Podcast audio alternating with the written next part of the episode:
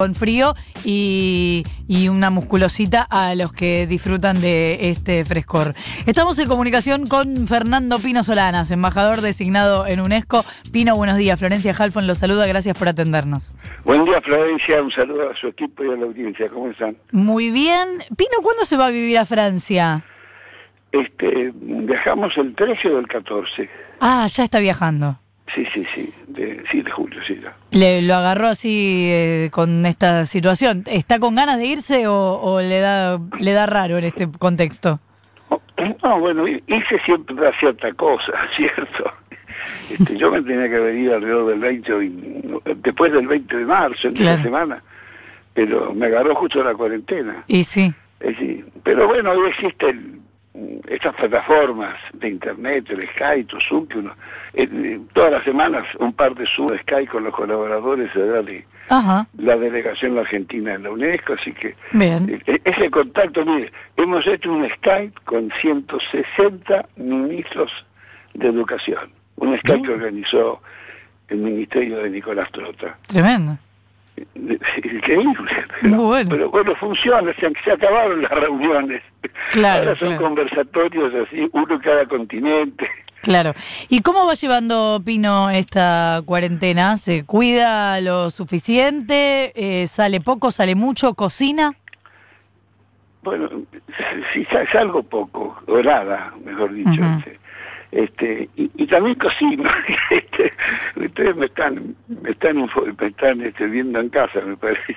no, no, porque un poco nos agarró a todos la, la así el hábito. No, pero es, es, es aburridísima la cuarentena. Es aburridísimo. Hay que destacarlo, pero, pero este, por otro lado, bueno, uno tiene la conciencia de la necesidad. Hmm. Y, y, este es sorprendente lo, lo obediente que ha sido, lo consciente que ha sido el conjunto de, de la ciudadanía, sobre todo acá la capital y, la provincia de Buenos Aires, para acatar este, un cambio tan grande. Nosotros estamos acostumbrados a salir, a hablar con la gente y, visitarnos. Este, entonces todo eso me extraña. ¿no? ¿Qué opina acerca de cómo está manejando el gobierno esta pandemia en la Argentina? Bueno, yo creo que lo ha manejado muy bien. Este, no, no vale nada mi opinión cuando uno ve la comparación con los resultados en los demás países del mundo, y la Argentina está en el lote de los 10 primeros, 10, 12 primeros está la Argentina, por la cantidad de muertos. Ahora, por supuesto hay otras miradas, es más importante la, es más importante la economía que las vidas, es, esa contraposición que es muy, eh, este, muy dañina, es muy falsa. Hay que apostar a salvar todas las vidas, no las vidas solamente de un sector de la sociedad en ese con esa posición ha sido notable la el, este, el resultado y, y, el prestigio del presidente. Y su mirada sobre la decisión de intervenir en Vicentín y la posible expropiación, después con una negociación en realidad con el gobierno santafesino. Pero, ¿y, y, y cómo? Eh, yo le preguntaría a quienes dudan, ¿Usted cree que, tiene, se tiene que intervenir cuando está frente a una banda de delincuentes? ¿Qué tiene que hacer la autoridad pública? ¿Qué tiene que hacer el Estado? ¿Tiene que aplaudir o salir a manifestar a favor de los delincuentes? Los delincuentes es Vicentín. No, pero eh, la banda Vicentín, ¿qué Vicentín? La banda Vicentín. Han formado más de 20 sociedades offshore para, este, para diseminar todos sus activos. Nadie entiende lo que estoy diciendo. Cuando usted tiene una empresa que exporta 4 mil millones de dólares y puede quedarse con el dinero de los exportadores, ¿qué es el dinero en, el caso de Vicentín? Bueno, hay más de 2.600 modestos chacareros que le entregaron sus cosechas a un señor que las exportó y no les pagó. ¿Pero qué hace usted con semejante delincuente serial? Los Padrán, los Nardelli. Sí. Esa cosa increíble. Además, armaron toda esa estructura de empresas que escapan al control público, que son las llamadas sociedades offshore, para que no pudieran estar localizados sus activos, pero los armaron en este, una decena de países. Ahora, ¿quién fue, quién, fue el, director de orquesta de esta banda? Porque no es la única, ¿eh? Si uno le pusiera la lupa a las exportadoras, se va a encontrar que todas han tercerizado sus exportaciones y, no han ingresado, este, la mayor parte no, no, se han quedado con el 20 o 25% los honestos, los que le pagaron. Usted vendió, yo chacarero le vendo a la, a la exportadora de granos y se pesa la cosecha, todo, y cobro. ¿No es cierto? Pero después están que en las exportaciones, este, estas grandes exportadoras eh, tercerizan la exposición, la exportación. ¿Qué quiere decir tercerización? Dice que va por un puerto, pero va para otro. Entonces declara, la declaración pública es, es 20-25% menor que lo que exportan. Dicen que va para Paraguay, pero no, va a Paraguay, a la otra empresa que tiene Vicentín en Paraguay, y a veces ni va. Pino Nicolás Fiorentino, lo saluda, ¿cómo está? Un tejido, un tejido muy, muy perverso y hay que intervenir, es una banda de delincuentes. Pino Nicolás Fiorentino nos saluda, ¿cómo está? ¿Podría mencionar alguna de eh, las otras agroexportadoras que eh, dice hacen los mismos procedimientos de tercerizar la, exportación vía otros países, otros puertos? Bueno, a mí no me cabe duda que las grandes lo hacen y además nunca han sido investigadas de nada. Me estoy refiriendo a, a Dreyfus, este, me estoy refiriendo a Aceitera General de esa de Turquía, este, este, Cargill, por ejemplo, las cinco grandes que están ahí en Puerto San Martín, esas son las principales. Las que, las que por, ¿sabe cuántos salen? Por Puerto San Martín salen este, de, de 25 a 30 millones de toneladas de granos. Con, con, con este formal control público, porque no hay control público. Un despachante de aduana está ahí. Este. ¿Cuánto flaco? No, bueno, yo estoy cobrando 16 o 17 Es responsabilidad del Estado ese control igualmente, ¿no? Usted muestra un amarillo de mil y, y, este pone, decime lo que tengo que poner. Ahora, eh, Pino, sabemos que el, gobierno eh, anunció la expropiación, lo hizo el propio presidente en una conferencia de prensa y casi inmediatamente, casi al otro día, eh, se bajó de la expropiación y empezó a pedir eh, planes alternativos hasta que apareció el plan Perotti. La pregunta es, eh, ¿no fue un error del gobierno, digo, pagar el costo político de una expropiación que al final ni siquiera termina la expropiación? Bueno, sí, es posible. Miren, este, uno puede hacer muchísimas hipótesis. Lo importante fue, y sí, quizás un poquitito apresurado, se podría haber, se podría haber planificado quizás mejor, pero el gobierno salió rápido porque existía este, la, no, la presunción, de hecho estaban trabajando, ¿no es cierto?, con, con el, con, ¿cómo se llama?, con, con el, aquel que dijo una vuelta, yo robo pero para la corona, ¿me entiendes? Estaban trabajando, este, eh, bueno, y estaban trabajando para conformar, según, con algunas de las grandes exportadoras, Glenmore, algunas de ellas, quedarse con la empresa.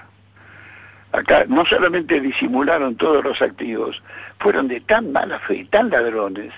Fíjense que hasta, hasta el día anterior, los días anteriores de diciembre, al, a la presentación de, de al pedido de, de, convocatoria de acreedores, estaban recibiendo cosechas y, y las estaban aceptando, sabiendo que uno o dos días después empezaba el proceso de quiebra de ellos. Muy ladrones. Otro, otro proyecto en danza, eh, Pino, que por el que el gobierno también está de a poco eh, pagando algo de costo político, aunque la verdad que es menor porque eh, al parecer tendría más consenso popular, es esta idea de un impuesto único a las grandes fortunas. ¿Le parece bien que se avance en ese sentido? Pero por supuesto que sí. ¿Quién paga? ¿Cómo, cómo, cómo, se va a financiar la reactivación? Digamos, ¿cómo se financia la, la situación de emergencia social que está viviendo el país con la pandemia? Se necesitan recursos. Miren, todos los grandes países, los que tomamos como modelo, los más desarrollados, han utilizado siempre los, impuestos de emergencia ante situaciones de emergencia. Esta es una pandemia además internacional. Tiene todas las condiciones y todo el derecho el gobierno nacional de pedir un impuesto de la ley. Que se van a negar los bancos que han ganado cifras ultramillonarias con todo el manejo de emisión de deudas y con intereses intereses de 60, 70, 80% anual. Es, es, increíble que haya fuerzas políticas o referentes políticos de la oposición, de la Unión Cívica Radical, más en concreto, de la coalición cívica, que quieran defender esto. Mire, Estados Unidos fue el primero en utilizar los impuestos de emergencia. Franklin Delano Roosevelt, en 1935, llegó a colocar un impuesto a las ganancias del 75%, del 75%. ¿eh? Después lo hizo durante los años 43 y 44 para reconstruir su economía llegando al 90%. Y para venir más cerca, la Alemania del año 89, cuando cae el muro de Berlín, y pone también un impuesto, se llamó el impuesto a la solidaridad. Fue enorme para reconstruir la economía alemana y la unificación. Entonces tiene todo el derecho en Argentina. Es increíble que no lo haya hecho antes. Pero ¿sabe quién es el quién todas, estas bandas? Acá hay un cerebro. Un cerebro que nosotros lo denunciamos dos veces cuando la ciudad de Buenos Aires. Es Mauricio Macri. Miren, no, no estoy acusando así en el aire. Mm. Entre los primeros decretos de Mauricio Macri, diciembre del año 16, está el decreto que le permite a las exportadoras quedarse con las divisas de sus exportaciones.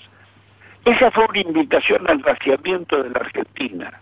En ningún país serio del mundo, salvo una, alguna republiqueta que se usa como país de paso, en, ninguna parte, en ningún país del mundo se permite que usted lo que exporta se lo queda afuera. ¿Cómo hace? ¿Cómo hace ese país para continuar? El plan de Macri es, lo vació de divisas a la Argentina, permitiendo esto a las exportadoras, y por otra parte lo quebró, quebró la producción interna al hacer una apertura indiscriminada de importaciones. Entonces, ¿qué hizo? Como muchas otras sociedades, no me cabe duda, todas construyeron sociedades afuera del país para esconder sus activos. Es lo que hizo creando más de 20 sociedades offshore, par de sociedades en distintos países. Y hoy, ya está casualmente, hoy está, hoy ha salido ya la investigación muy concreta, detectando todos los activos disfrazados en sociedades offshore de los muchachos vicentines. Pino, lo escuchamos más o menos, de a ratito se nos pierde, pero no quiero cortarle sin preguntarle cuál es su especialidad en este momento en la cocina. Pues mire, yo hago bastante bien la... A la italiana me sale bastante bien. A la italiana. Me salen bastante bien las pastas. Ajá, bien. Un, un, tagliatelle o espagueti a la carbonara. A carbonara, bien. sí, pero con la, la originalidad que le pongo bastante sésamo tostado. Ajá. Mira. Eso queda riquísimo. Es, es, es, un toquecito. Excelente. En lugar de predominar la pimienta, muchos le ponen mucha pimienta, yo le hago un baño arriba de, de los dos sésamos, el negro y el blanco, tostaditos. Está buenísimo queda. Vamos a probar. cuento otras recetas, pero bueno, nos divertimos acá. mi mujer es muy buena cocinera, mi hija también está viviendo con nosotros, así ah. que las noches son, son, para probar fórmulas. Claro, comprendo. Eh, bueno, Pino, que tenga buen viaje y, esperemos comunicarnos pronto. Fernando Pino Solanas, embajador designado en UNESCO, gracias por esta comunicación. Muchas gracias a ustedes. Adiós, buenos días. Adiós. Ocho minutos para las nueve. Información, Información al instante. Dicen, dicen ahora. Futurock.